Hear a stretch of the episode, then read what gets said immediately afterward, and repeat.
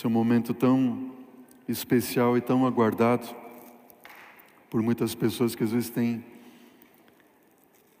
desejam se entregar a Jesus e outras, infelizmente, por alguns motivos, permanecem com o coração endurecido para se entregar a Jesus. Irmãos, olhem para mim, deixa eu falar uma coisa para vocês.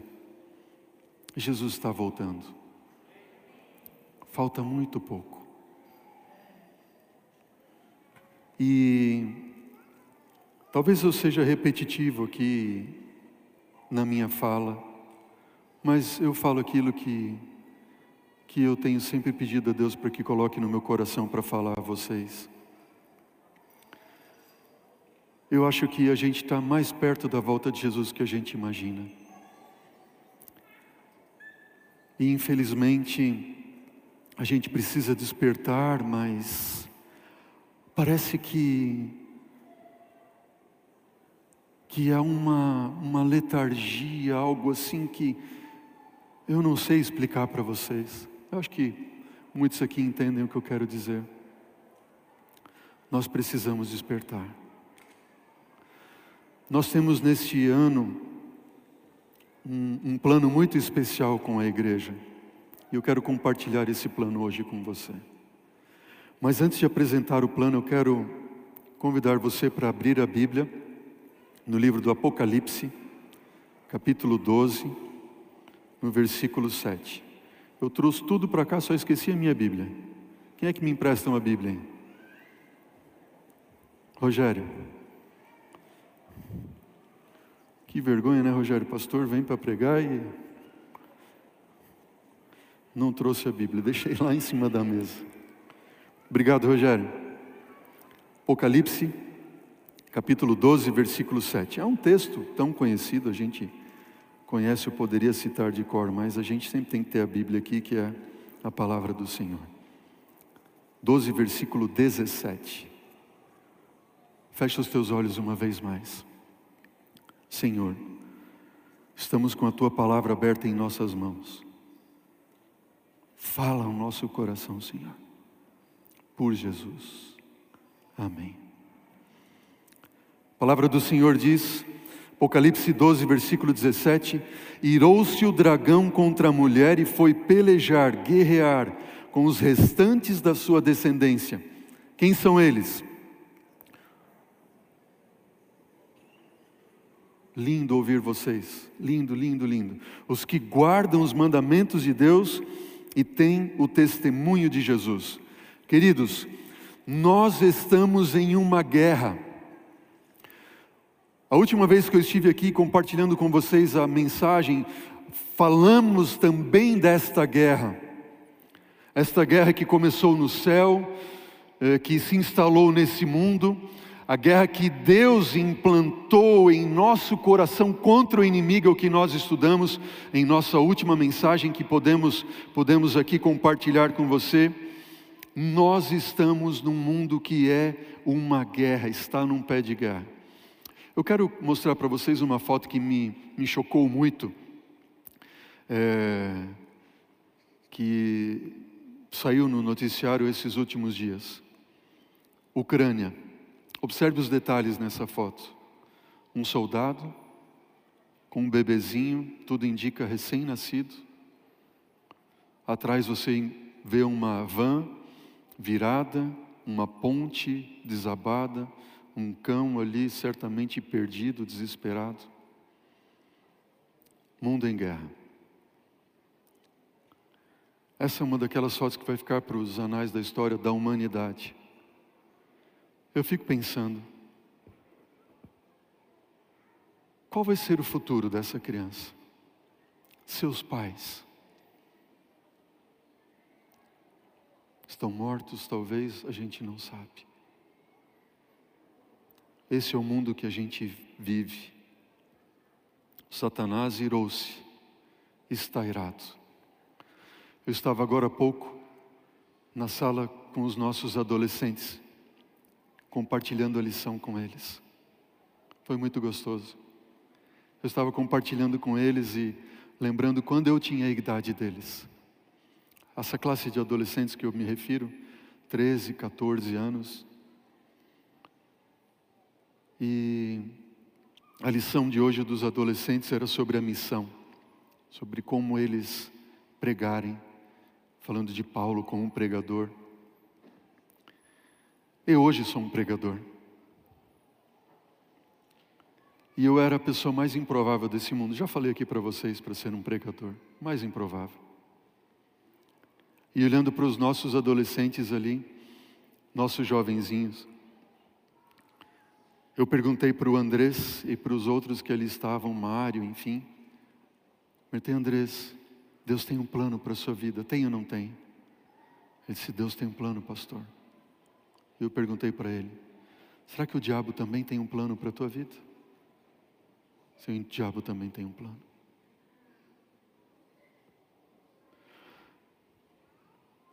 O plano do diabo é de destruição, é para acabar. Ele quer te destruir por completo.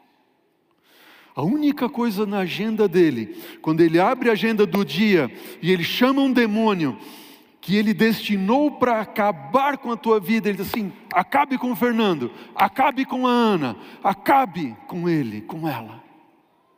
Essa é a agenda do diabo. Uma guerra que está instalada nesse mundo. Você e eu, nós nós estamos inseridos nessa guerra, se nós quisermos ou não, não tem como escapar. Eu quero convidar você para abrir a Bíblia agora, volte um pouco na sua Bíblia, lá no livro, segunda carta de Paulo aos Tessalonicenses. Segunda carta de Paulo aos Tessalonicenses. Oh, agora vem a minha Bíblia. Obrigado, querido. Obrigado. Segunda carta de Paulo aos Tessalonicenses, capítulo 2.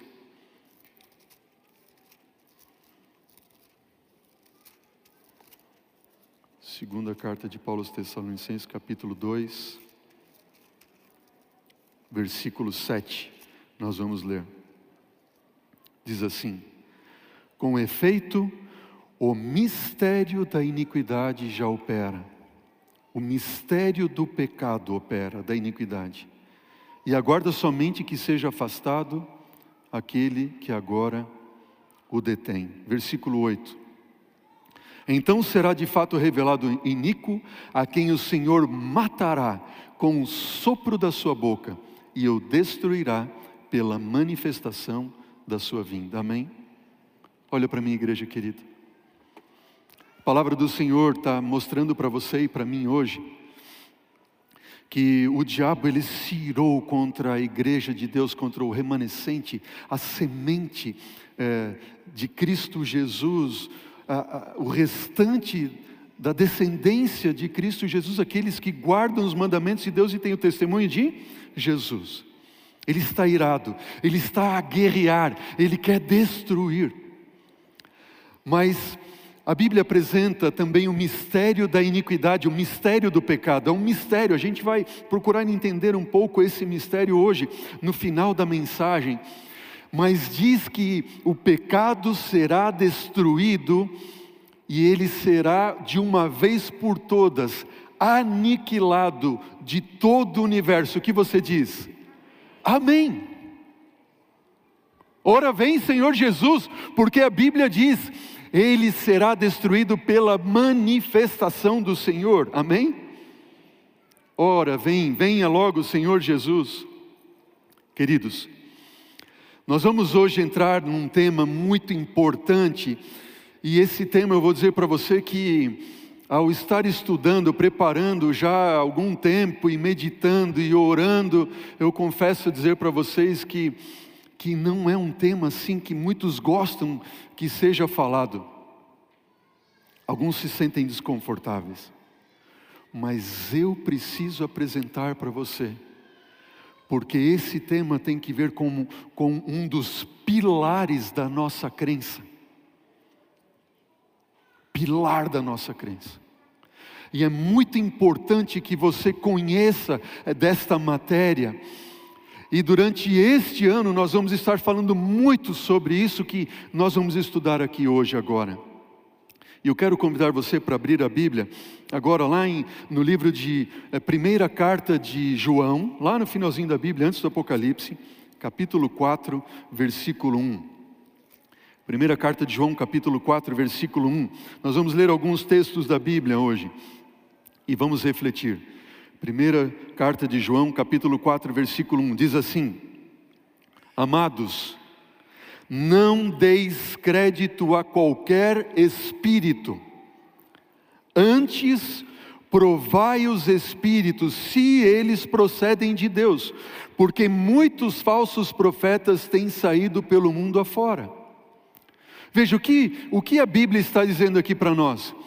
Amados, provem os espíritos, porque muitos falsos espíritos têm saído pelo mundo afora. Muitos falsos profetas têm saído pelo mundo afora. João está escrevendo essa carta lá por volta do ano 100 depois de Cristo. Ele está falando o quê?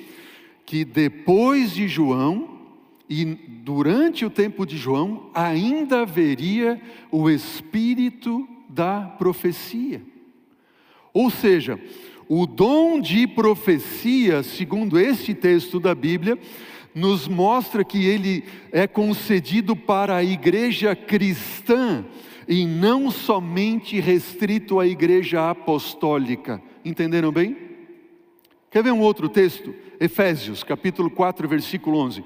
E são muitos os textos, nós vamos ler somente dois hoje. Efésios, capítulo 4, versículo 11. Lá no livro de Coríntios, no capítulo 12, nós encontramos texto semelhante e outros mais, tantos na Bíblia, no Novo Testamento. Efésios, capítulo 4, versículo 11 e 12. O que nós encontramos lá? Diz assim: Ele mesmo, Ele mesmo concedeu uns para apóstolos e outros com que função, igreja? para profetas, e outros para evangelistas, e outros para pastores e mestres, com vistas ao aperfeiçoamento dos santos, para o desempenho do seu serviço e para a edificação do corpo de Cristo. O que Paulo está revelando aqui? Paulo está revelando que Deus concedeu alguns para evangelistas, outros para apóstolos, outros para profetas. O que isso significa? Que o dom de profecia não está restrito a somente a era apostólica, mas após ela também. Outros textos da Bíblia, eu vou ler aqui para a gente ganhar um pouquinho de tempo. Você pode buscar na Bíblia ou acompanhar na tela para nós ganharmos tempo. Diz a palavra do Senhor que o dom de profecia haveria de se manifestar novamente no tempo do fim. Bom, diz a palavra do Senhor, não eu, combinado? O que diz a palavra do Senhor? Joel capítulo 2, versículo 28 e 29. Diz assim: Joel capítulo 2, versículo 22, 28 e 29. Diz: E acontecerá depois que derramarei o meu espírito sobre toda a carne. Os vossos filhos e as vossas filhas profetizarão, os vossos velhos sonharão, e os vossos Jovens terão visões, até sobre os servos e sobre as servas derramarei o meu espírito. Quando? Naqueles dias. O capítulo 2, versículo 30 e 31 diz que os dias, esses dias, são depois do escurecimento do sol e da lua e da queda das estrelas. Tempo este que no livro do Apocalipse, capítulo 6, versículo 12, é apresentado na história como sendo o tempo do fim. Ou seja, o dom de profecia não está circunscrito tão somente ao tempo dos apóstolos, mas à igreja cristã, especialmente nos últimos dias. Apocalipse capítulo 12, versículo 17, o primeiro texto que nós lemos disse o quê? Que o dragão se irou contra a mulher, mulher é a igreja de Deus, e o dragão foi guerrear contra o restante da descendência da mulher. Quais são as características do restante da descendência da mulher? Duas características, quais são elas? Eles guardam os mandamentos de Deus e tem o quê? Tem o testemunho de Jesus. Duas características que aqui nos são apresentadas: guardam os mandamentos de Deus e têm o testemunho de Jesus. Que mandamentos são esses? Bom, não há outros senão os mandamentos de amor da lei de Deus. Eu quero aqui fazer um parênteses, que alguns dizem assim: ah, os mandamentos de Deus, não terás outros deuses diante de mim, não farás para ti imagem de escultura, não tomarás o nome do Senhor teu Deus em vão, lembra, não matarás, não é, honrarás teu pai e tua mãe, não matarás, não furtarás, não adulterarás, não dirás, não, não, não, não, não, parece que é um monte de proibição, não, não, não é isso. Os mandamentos você tem que olhar com uma outra ótica. Quando a Bíblia diz assim, revela os mandamentos, primeiro Deus diz assim: Eu sou o Senhor teu Deus que te tirou da terra do Egito, da casa da servidão. Êxodo capítulo 20, versículo 2. Eu sou o Senhor teu Deus. E todos aqueles que olham para Deus e veem que Ele é o Senhor, seu Deus, e reconhecem a Ele como o Senhor, seu Deus, aí Deus diz assim: vocês que me reconhecem, vocês não vão ter outros deuses, vocês não vão tomar o meu nome em vão, vocês não vão fazer imagem de escultura, vocês vão honrar o pai e a mãe de vocês, vocês não vão matar, não vão furtar, não vão adulterar, entenderam bem? É uma resposta, uma resposta de reconhecimento. O dragão, que em Apocalipse capítulo 12, versículo 9 diz que a antiga serpente que se chama Diabo e Satanás, ele está irado contra aqueles que guardam os mandamentos de Deus e têm o testemunho de Jesus. Quem são esses? Bom, Apocalipse capítulo 19, versículo 10, esse, é, esse texto também muito conhecido de todos, quando nós estudamos sobre o dom de profecia na Bíblia, diz que João, ele se prostrou, eu leio aqui Apocalipse 19, versículo 10, diz assim: Prostrei-me ante os seus pés para adorá-lo. Um anjo havia aparecido a João. Ele, porém, me disse: O anjo disse a João: Vê, não faças isso, sou servo contigo, com o servo teu teu e dos teus irmãos que mantém o testemunho de Jesus, adora a Deus, pois o testemunho de Jesus é o que, igreja? É o espírito da profecia. Testemunho de Jesus é isso. Claro, claro. O dragão, a antiga serpente, o diabo Satanás, está irado contra a igreja de Deus, a igreja que guarda os mandamentos de Deus e tem o testemunho de Jesus. O testemunho de Jesus é o que mesmo? O espírito da profecia profecia. O último texto dessa parte, Apocalipse 22, versículo 8 e 9 diz: Eu, João, eu, João, sou quem ouviu e viu essas coisas. E quando as ouvi e vi, prostrei-me ante os pés do anjo que me mostrou essas coisas. Eu me prostrei aos pés dele para adorá-lo. E ele então me disse: Vê, não faças isso, eu sou com um servo teu, sou servo contigo. Dos teus irmãos, os profetas, e dos que guardam as palavras deste livro. Adora a Deus. Teus irmãos, quem são eles? Os profetas. Eles têm o testemunho de Jesus, porque é o dom da profecia, de profetizar. Queridos, quando nós estudamos a história da humanidade, a história de Deus e do grande conflito entre o bem e o mal, lamentavelmente, porque o homem pecou e ele se distanciou tanto de Deus, que Deus não poderia mais falar com o homem face a face. Agora Deus começou a enviar os seus porta-vozes para falar com o ser humano. E esses são os seus servos, os profetas, movidos pelo espírito da profecia. A profecia de Apocalipse e Daniel nos revela que nos últimos dias Deus levantaria um dom profético. E nós, como adventistas do sétimo dia, acreditamos que Deus manifestou o dom profético na vida e obra de quem? De Ellen White. Deus manifestou o dom profético na vida e obra de Ellen White. Quem foi Ellen White? Por que Deus a escolheu?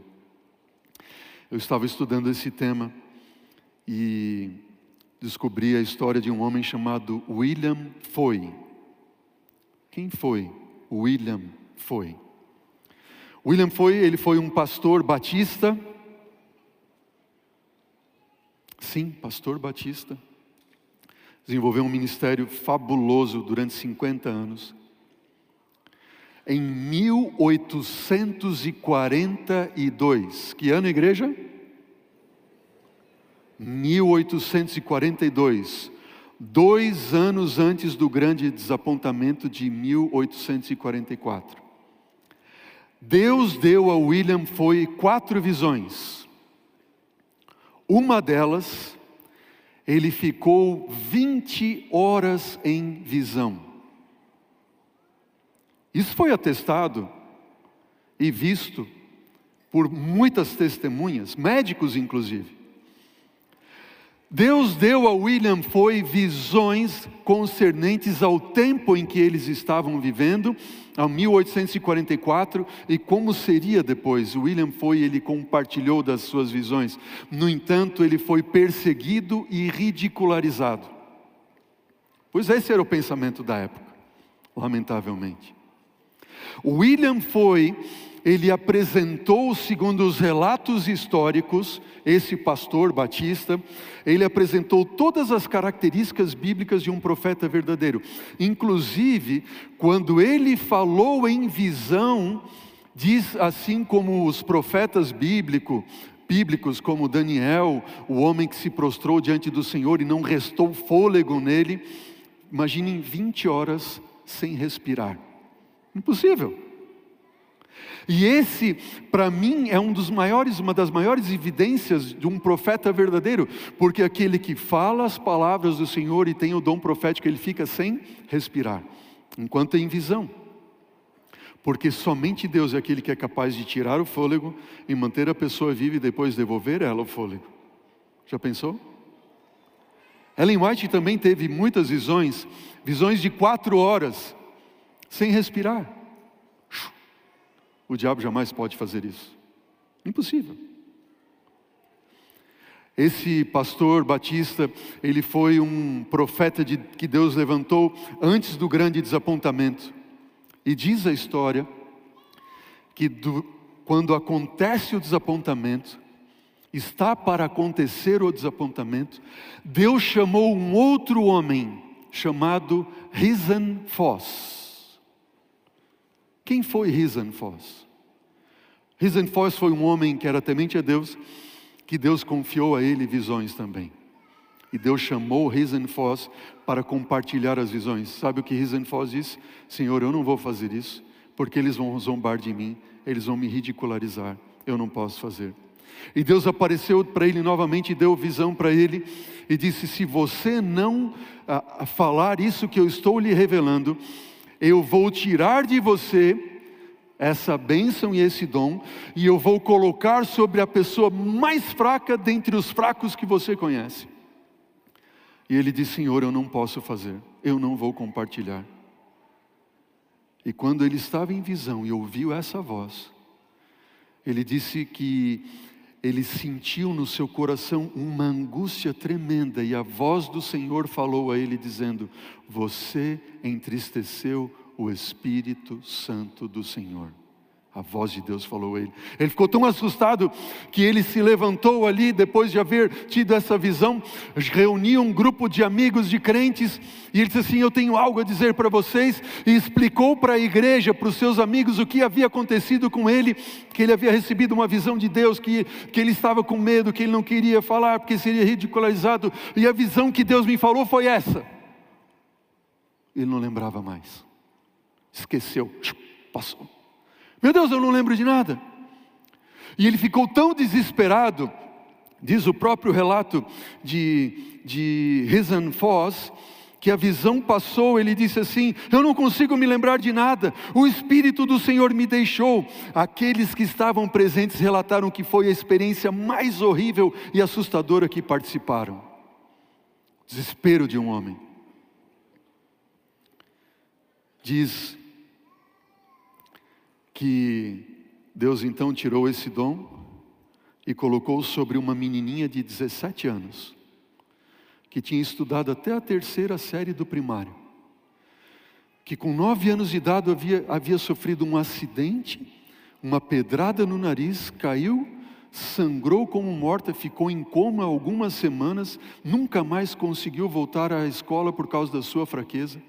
Deus cumpriu com a sua palavra, colocou sobre o mais fraco dos fracos, a mais fraca das mais fracas, a mais improvável. Lembra que eu falei de improvável? Deus pode usar você que é o mais improvável, como usou Ellen White. E Ellen White recebeu a visão logo depois do desapontamento. O desapontamento foi 22 de outubro. No início de dezembro, ela recebeu a visão que Deus havia dado para Rizan, é, é, perdão, Guilherme foi e deu para ela. E ela disse: Eu estou aqui, Senhor, para cumprir a tua vontade, que a tua vontade se cumpra em mim. E ela compartilhou. E um dia, essa história é muito interessante, muito linda. É, Guilherme foi, tinha um irmão chamado Samuel Foi, ok? E esse Samuel Foi era casado com a irmã mais velha de Ellen White. Olha que interessante. Samuel foi buscar Ellen White na casa dela, cerca de 50 quilômetros de charrete, para ela dar o testemunho sobre a visão que ela havia tido. E se juntaram numa casa, alguns irmãos, e Ellen White começou a contar a visão. Só que Risen Foss, perdão, Samuel Foss, Risen Foss, perdão. E Risen Foss estava lá, aquele que havia rejeitado a visão.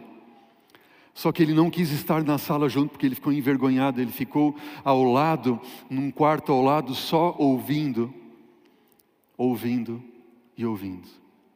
Ele disse, depois que ele se encontrou com Ellen White, ele disse assim: Deus deu a você tudo aquilo que ele havia dado a mim, só que eu rejeitei. A coroa que será sua era para ser minha. Não rejeite o chamado do Senhor. Não rejeite o chamado do Senhor. O ministério profético não é exclusivo de homens, na palavra do Senhor. Nós temos Miriam, Êxodo 15, versículo 20, a primeira mulher declarada profetisa na Bíblia. Temos Débora, lá no livro de Juízes 4 e 5, chamada de profetisa, Ana. 1 Samuel 4, 5 e 6, embora ela não receba o título de profetisa, dizem os grandes estudiosos que o seu cântico de agradecimento é a mais alta ordem de poesia profética da Bíblia. Temos Uda, a grande profetisa Uda de Israel, classificada em pé de igualdade com outros profetas bíblicos. Temos Ana, que levantou e abraçou o bebezinho Jesus lá na frente do templo, Lucas capítulo 2, versículo 36. Isabel, apesar de não ser designada como profetisa, ficou cheia do Espírito Santo e irrompeu em declarações proféticas. Quantas mulheres, sem contar as outras quatro filhas de Filipe que são mencionadas no livro de Atos? Mulheres, parabéns pelo seu dia. Deus tem obra para fazer através de você. Amém? Mulheres. Eu tenho aqui em minhas mãos um livro. Esse livro aqui tem o título Mensageira do Senhor. É um, das, um dos livros da minha coleção, da minha biblioteca. Esse livro aqui, a gente teve que, que ler no tempo do teológico, não é um livro fininho e também não são letras grandes. É bastante conteúdo, mas eu digo é uma benção. Se você quiser conhecer o ministério de Ellen White, tem outros livros muito importantes, tão bons quanto. E Herbert Douglas, que é o autor do livro, contando essa história, ele apresenta alguns algumas provas de um profeta verdadeiro. Provas de um profeta. Como é que eu posso saber se um profeta é de Deus ou não? Sabe por que eu falo isso? Que tem muitas pessoas na igreja e fora que dizem que a gente não precisa do espírito de profecia, que isso é bobagem. Vocês sabiam disso não? Terrível isso. Sabe o que Jesus falou? Não eu. Eu sempre penso, Jesus, Jesus, não eu, absolutamente. Jesus disse assim: Quem vos der ouvidos, ouve a mim, diz Lucas 10, 16. E quem vos rejeitar, a mim rejeita, me rejeita. Quem, porém, me rejeitar, rejeita aquele que me enviou. Veja, se, se rejeita algum dos mensageiros de Deus, está rejeitando a quem? O próprio dono e autor da mensagem. Cuidado! Cuidado! Muitos que não creem no dom profético de Ellen White estão não rejeitando a ela, estão rejeitando a Deus. Isso é muito sério. Cuidado, cuidado. Ó oh, queridos, provas, nós temos que provar. Jesus disse lá também no livro de Lucas, né? É, de Mateus, Jerusalém, Jerusalém, tu que matas os profetas e aqueles que te foram enviados. Será que eu não estou também matando um profeta de Deus porque eu não estou crendo na palavra de Deus enviada através dele? Cuidado. Mas nós devemos provar. Provas de um profeta verdadeiro. Número um, uma das primeiras provas é que as primeiras testemunhas da credibilidade ou não de um profeta devem ser a afirmação dos contemporâneos que conheciam o profeta e seu ministério. O que significa? Você pega os contemporâneos do profeta de Ellen White e você vai ver o testemunho deles, o que, que eles falam? D. L. Wright, um dos maiores inimigos do ministério profético de Ellen White, que foi um pastor adventista e depois se voltou contra o ministério do Espírito de profecia e fez da vida dele uma vida de, de, de, de lutar contra o Espírito de profecia, quando Ellen White morreu, e ela estava ali no, no esquife, no caixão, ele chegou perto do caixão dela, e ela morta, e ele que dedicou a vida dele para ir contra ela, ele olhou para ela, diz testemunhas que lá estavam, e, e ele disse o seguinte: aqui está de fato uma verdadeira mulher de Deus, cuja vida não há nada que desabone a sua conduta. Um maior inimigo, um dos maiores que ela teve. Os contemporâneos. Reconhecimento. Quanto reconhecimento. Mas isso não é tudo. Prova de predições cumpridas.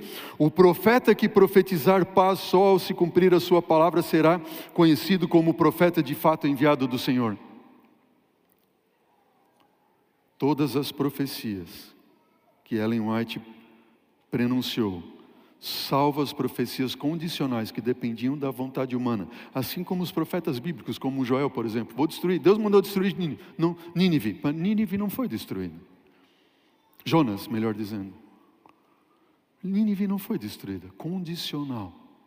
Agora as profecias incondicionais todas se cumpriram. Vai vir uma guerra, ela disse um dia numa reunião. Muitos de vocês aqui, seus filhos ou alguns maridos vão morrer na guerra, mas os Estados Unidos estavam em paz. Não demorou muito, estourou a guerra civil. E aqueles que ali estavam, alguns perderam a vida. Prova, a prova da harmonia com a Bíblia. Todas as suas palavras têm que estar de acordo com a Bíblia. Poderíamos nos delongar muito. A prova dos frutos. Pelos seus frutos os conhecereis, disse Jesus lá em Mateus capítulo 7, eh, versículo 15 eh, em diante. Pelos seus frutos os conhecereis. Que espécie de pessoa os contemporâneos viam no profeta? Qual o sentido geral da vida dele? Foi para trazer atenção a si ou para Cristo Jesus? Ele era uma pessoa ou é uma pessoa confiável ou volúvel, mundano ou piedoso, profeta, fiel ou infiel aos compromissos? Seus ensinos exaltam a Bíblia ou criam novos exóticos caminhos sem fundamento na palavra da Bíblia? Acima de tudo isso, o profeta reflete com exatidão a clara e coerente mensagem da Bíblia? Qual o resultado da liderança do profeta? E por aí vai. Pelos seus frutos os conhecereis. Provas, testemunho inequívoco da natureza divina humana de Cristo Jesus. Ellen White coloca de forma clara: Jesus é o Deus que se fez homem. Manifestações físicas, já mencionei aqui alguma coisa. Testemunho ousado e inequívoco da verdade, assim como Natan. Tu és este homem. Assim como é, ali Elias Acabe, eu não sou o perturbador de Israel, mas tu és. Assim como João Batista, você está em pecado, isso custou a cabeça dele. No entanto, Ellen White diz, em um dos seus textos, que nos últimos dias Deus precisa mais de homens como Natã, como Elias e como João Batista, que não temam chamar o pecado pelo nome, mesmo que custe-lhes a cabeça. Uau! Ó oh, queridos, testemunho inequívoco da verdade e tantas outras indicações de provas de que Ellen White e o seu ministério era o ministério do Senhor. Sabe o que ela diz acerca dos seus escritos? Ela falando dos seus escritos, aquilo que Deus revelou para ela. Vou pôr aqui na tela para você ver.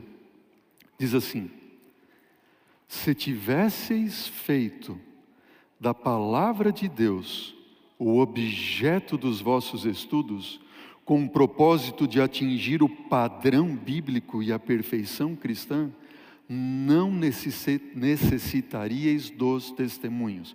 Quando ela fala dos testemunhos, é os testemunhos que Deus deu para ela. E nós entendemos testemunhos do Espírito de profecia. O que esse texto está dizendo? Se vocês tivessem feito da palavra de Deus o objeto de estudo da oração de vocês e o propósito de atingir o padrão bíblico, vocês não prestariam dos estudos dos meus testemunhos. Agora ela continua dizendo: é porque negligenciastes familiarizar-vos com o livro inspirado de Deus, que ele procurou chegar até vós por meio de testemunhos simples e diretos vocês têm negligenciado? Então Deus teve que usar testemunhos simples e diretos, chamando a vossa atenção para as, palavras da inspiração, as quais negligenciastes obedecer, e insistindo convosco para modelardes vossa vida de acordo com os ensinamentos puros e, e elevados.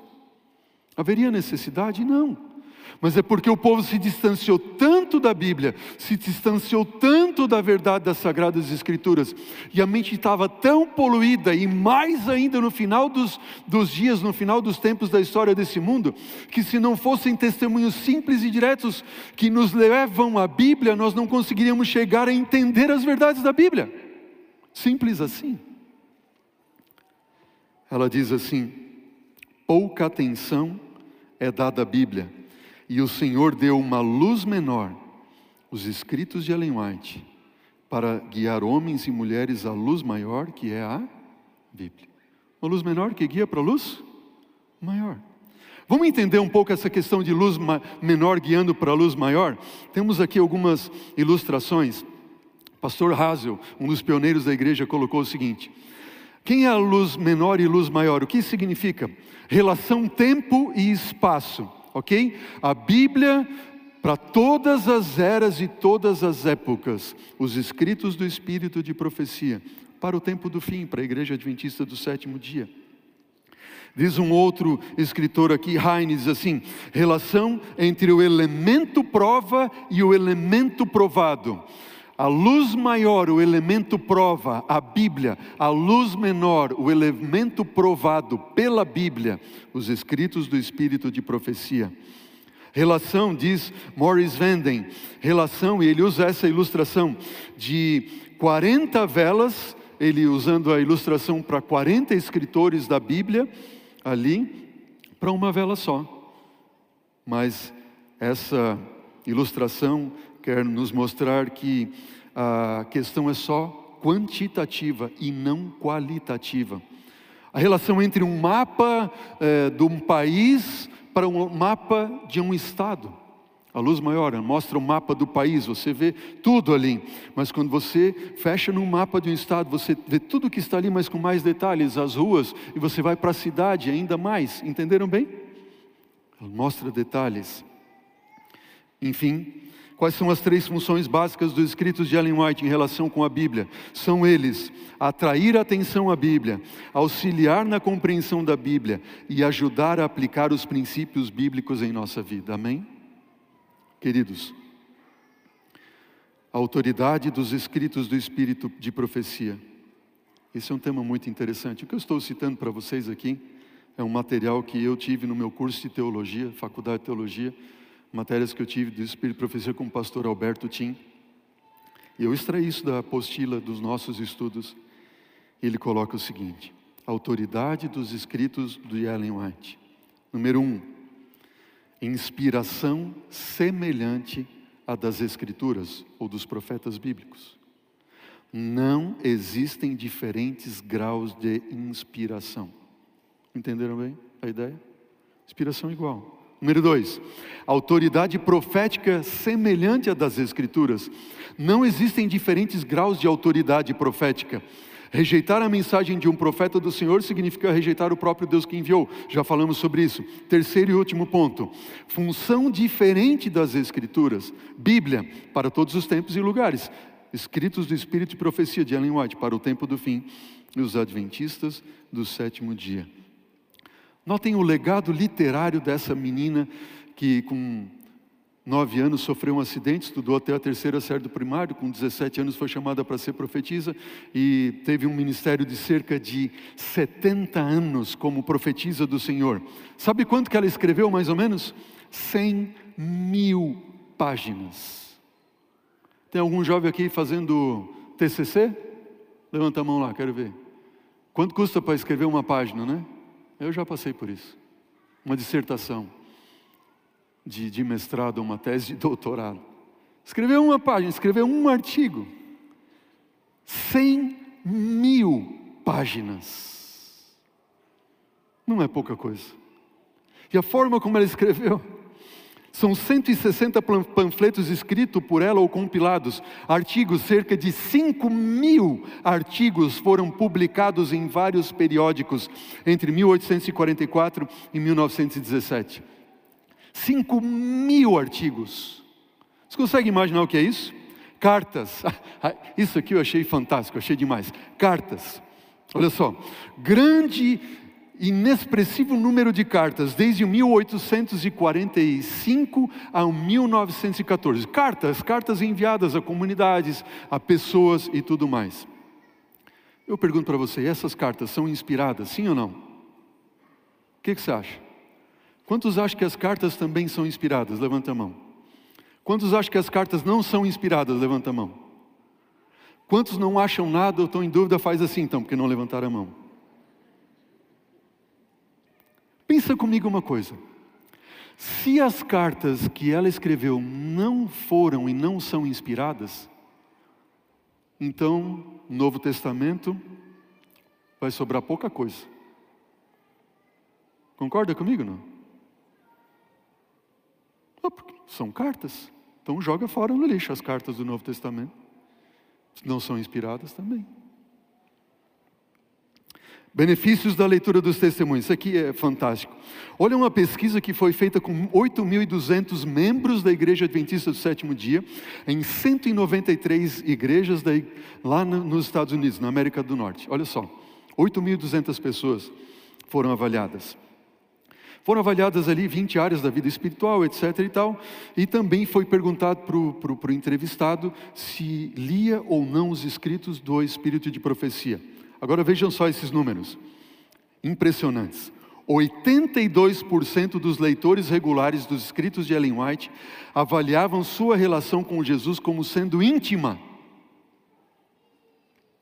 Já os que não liam, 56% dos não leitores de Ellen White não consideravam que tinham uma relação íntima com Jesus. Diferença expressiva, não é verdade? 26%. 82% dos leitores regulares dos escritos de Ellen White indicavam um alto grau de certeza de estar bem com Deus, em comparação com 59% dos não leitores.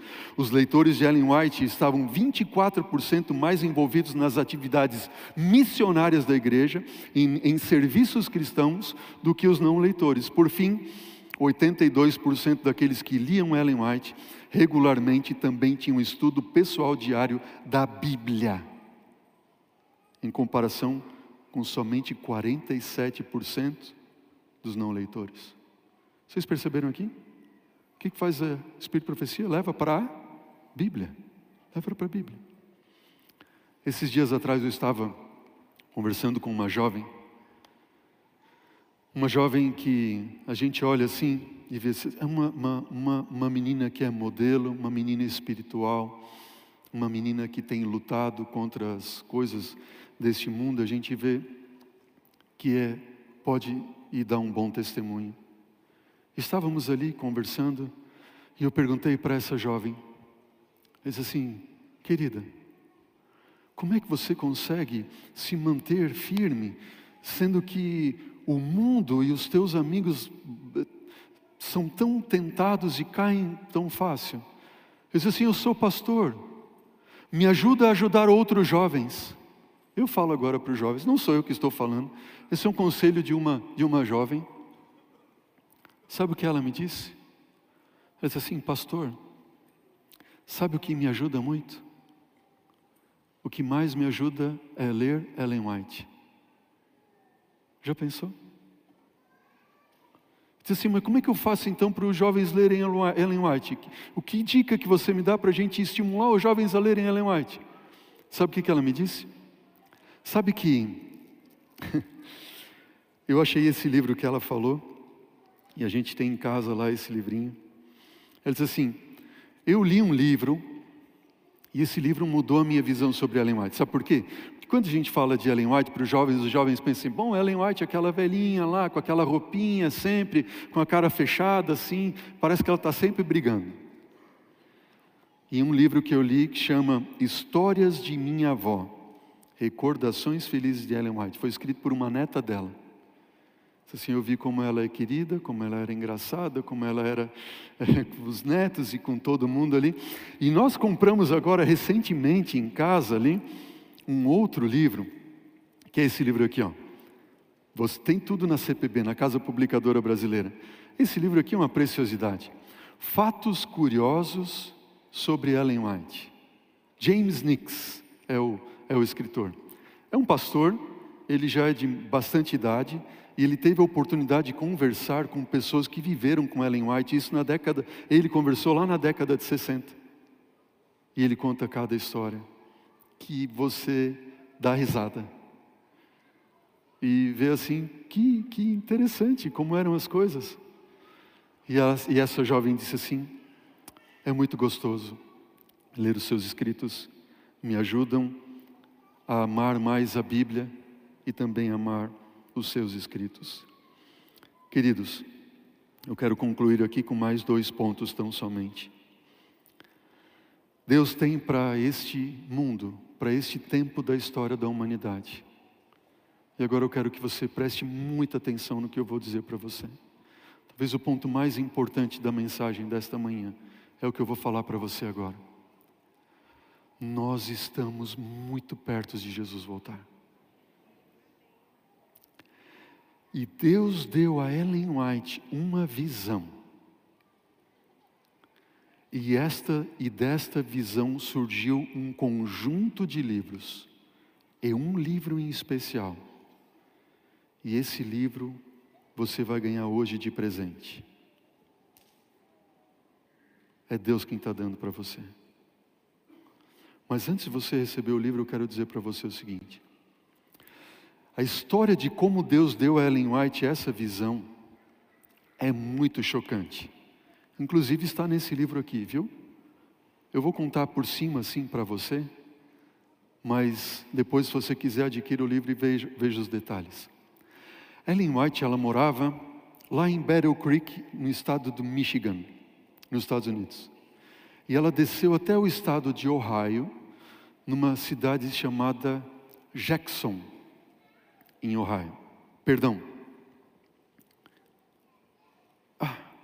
Esqueci o nome dessa, mas não importa também. Estado de Ohio.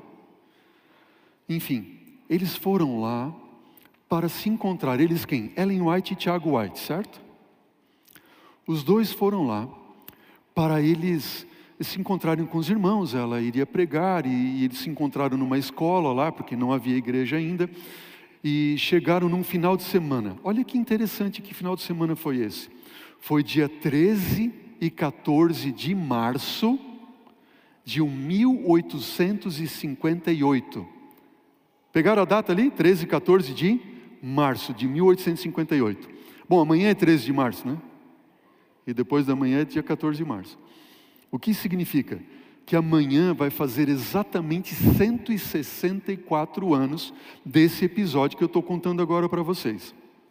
Enfim, eles estão ali na escola e justamente no sábado faleceu o filho de um casal de membros da comunidade, daquela comunidadezinha que ali eles estavam. Eles não tinham igreja adventista ainda organizada, só foi organizado em 1860, e esse ano era 1858, certo? Faleceu, bebezinho, bebezinho. E agora, como estava ali o pastor Tiago White, eles pediram para eles ficarem mais um dia para o pastor Tiago White fazer o sepultamento do bebezinho no dia seguinte. E no dia seguinte, eles estão ali na cerimônia fúnebre, o pastor White, ele faz o quê?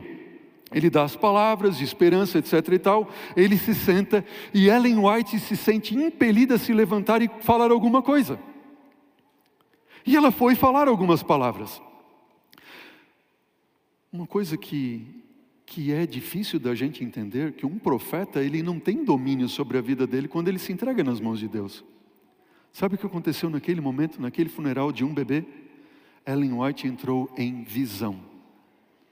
E quando ela entrava em visão, normalmente ela dizia glória a Deus, glória a Deus. Duas ou três vezes ela falava assim. E ela entrava em visão. E aí todas as manifestações do profeta em visão, olhando à distância, os olhos fixos à distância, sem respirar, gestos graciosos e tudo mais. Algumas vezes falava, algumas vezes não, algumas vezes tomava a Bíblia, apontava textos na Bíblia, assim por diante. Enfim, você consegue imaginar ela tendo uma visão em um funeral? Que momento é esse que Deus escolheu para dar uma visão para o profeta? Você já parou para pensar? Duas horas ela ficou em visão.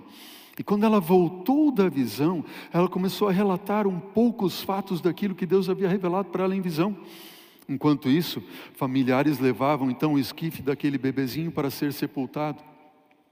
Quando terminou ali o, o serviço fúnebre, eles voltaram para casa no dia seguinte, embarcaram no trem para irem de novo para Michigan agora sim para a cidade de Jackson, onde eles ficariam dois dias na casa de uns irmãos, depois tomariam outro trem, trem para, para, para Battle Creek, certo?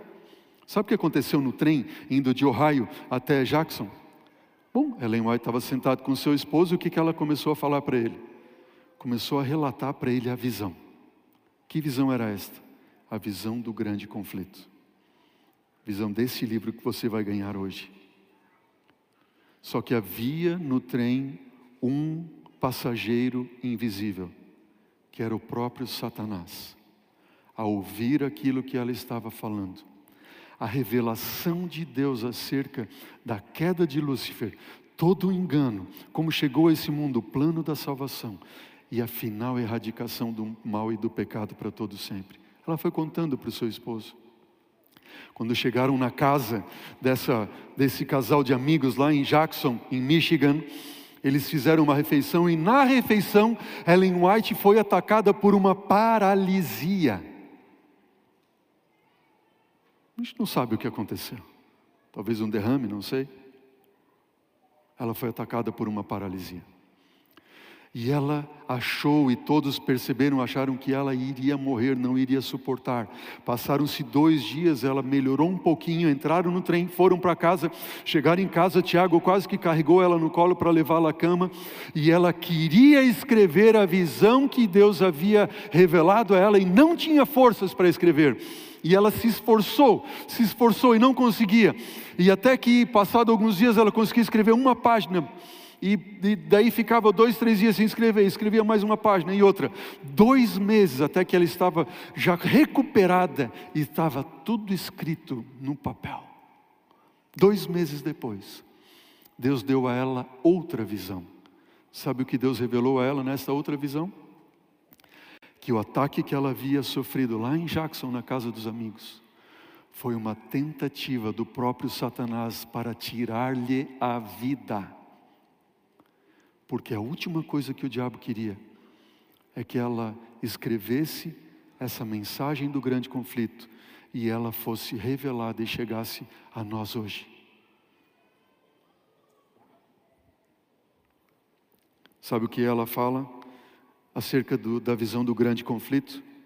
Ela diz assim: Estou mais ansiosa de ver ampla circulação deste livro, desta mensagem, do que qualquer outro livro que eu já tenha escrito. Estou ansiosa, ela diz, de ver ampla circulação, ampla circulação desse livro, mais do que qualquer outro livro que eu já tenha escrito, pois em o grande conflito, a última mensagem de advertência a ser dada ao mundo é dada mais distintamente que em qualquer outro dos meus livros. Foi-me mostrado, diz ela, que deveria passar a escrever os importantes assuntos do quarto volume, o grande conflito, que a advertência deveria chegar aonde não pode ir o mensageiro pessoalmente e que ela deveria chamar a atenção de muitos para os importantes fatos que ocorrerão nas cenas finais da história deste mundo. Os resultados, diz ela, da circulação deste livro do grande conflito não devem ser julgados pelo que agora aparece. Por intermédio de sua leitura, algumas almas serão despertadas e encontrarão forças para se unir de vez com os que guardam os mandamentos de Deus. O número muito maior, porém, que o ler não tomará sua posição até que veja que estão vivendo no próprio lugar dos eventos preditos no livro. O cumprimento de algumas das predições inspirará a fé, que as outras também se cumprirão. Outras profecias que já se cumpriram, também outras se cumprirão. E quando a terra for iluminada com a glória do Senhor, na obra do encerramento, muitas almas tomarão sua posição em relação aos mandamentos de Deus, como resultado desse instrumento. Amém. Qual é o livro? Qual é a mensagem? O grande conflito. Pessoas que recebem, receberão o livro, ela diz que vão colocar nas estantes da casa, e a princípio vão esquecer o livro ali. Passado algum tempo, quando as cenas finais desse mundo estiverem para se cumprir, e nós já estamos vivendo esse dia, pessoas serão levadas estantes. Esses livros, como que brilharão na estante, elas tomarão o livro, elas lerão a mensagem ali escrita. Meu Deus, eu estou vivendo nesse tempo. Jesus está voltando. Revelação de Deus. Uau! Igreja Adventista do Sétimo Dia Central de Curitiba. E você que está me assistindo, não importa onde, filho, filha de Deus, não importa onde você está Deus quer que você tenha contato com essa mensagem, com esse livro. E não só contato com ela, mas que você estude, que você leia, que você seja liberto dos enganos do inimigo. Amém? Eu tenho sonhado, irmãos, eu tenho esse sonho no meu coração, que a Igreja Central de Curitiba esteja lendo as páginas desse livro durante todo o ano de 2022. Amém? Você quer ganhar esse livro? Quer ler ele comigo? Não? Fique em pé nesse momento, as diaconisas vão entregar um exemplar para cada um de vocês, os diáconos. Oh, queridos, alguns de vocês podem estar pensando assim: ah, pastor, eu já tenho esse livro. Esse é um presente especial para você. O que você tem em casa, doe para alguém, dê de presente. Você não vai ganhar só um livro, você vai ganhar junto com o livro um desafio. E olha para mim agora. Só pegue o livro se você aceitar o desafio, combinado? Estão prestando atenção? Se você não aceitar o desafio, devolva o livro. São dois desafios. Número um, nós vamos juntos ler a mensagem deste livro este ano. E você tem aí junto um marca-páginas dentro desse pacotinho. Esse marca-páginas é só um desafio. Você tem acesso ali no QR Code, você vai ver se você ler três páginas por dia, na verdade é três colunas, tá? Três colunas, não três páginas. Uma página e meia. No final deste ano a gente terá lido todo o livro, amém? No final do ano nós teremos lido todo o livro. Se você ler dez páginas por semana, que são dez páginas, não é nada. Mas no final de 2022, você vai olhar para trás e vai dizer: valeu a pena ler essa mensagem. Amém? Esse é o primeiro desafio. Nós vamos ler juntos o livro. Segundo desafio, irmãos. Você que está recebendo aí. O segundo desafio é o seguinte: você está recebendo junto um envelope.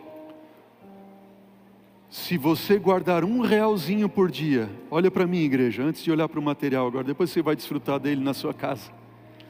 Se você economizar um realzinho por dia a partir de hoje, certo? Um realzinho por dia, não, não mais que isso, um pouquinho menos talvez até. Você vai poder adquirir no mínimo 100 livros deste, 100. Porque no ano que vem, a Igreja Central de Curitiba vai distribuir, para a honra e glória de Deus, 200 mil exemplares do grande conflito, que anuncia que Cristo em breve virá. Amém? Você está junto comigo nessa, nesse desafio? Sim ou não? Levante a mão em nome de Jesus. Amém por isso. Um realzinho por dia. Está ali, marca a página diz, o projeto diz. E tem mais surpresas que virão. Durante essa semana, na sexta-feira, todas as sextas-feiras, todas as sextas-feiras, próximo ao meio-dia, nós vamos lançar no Instagram e no YouTube um videozinho de cinco minutinhos, que é um resumo daquele capítulo, porque são 42 capítulos, são 42 semanas de hoje até o final do ano, amém? Resumo, cinco minutos, e a gente vai acompanhando o livro juntos. Queridos, eu termino dizendo para você o seguinte: pode entrar, Aline, pode entrar, Beth. A mensagem de Deus para você hoje, sobretudo, é: crede no Senhor vosso Deus e estareis seguros. Crede nos seus profetas e prosperareis. Acredite no dom profético, leia, estude, ele te leva a Bíblia para você e eu estudarmos juntos, crescermos juntos.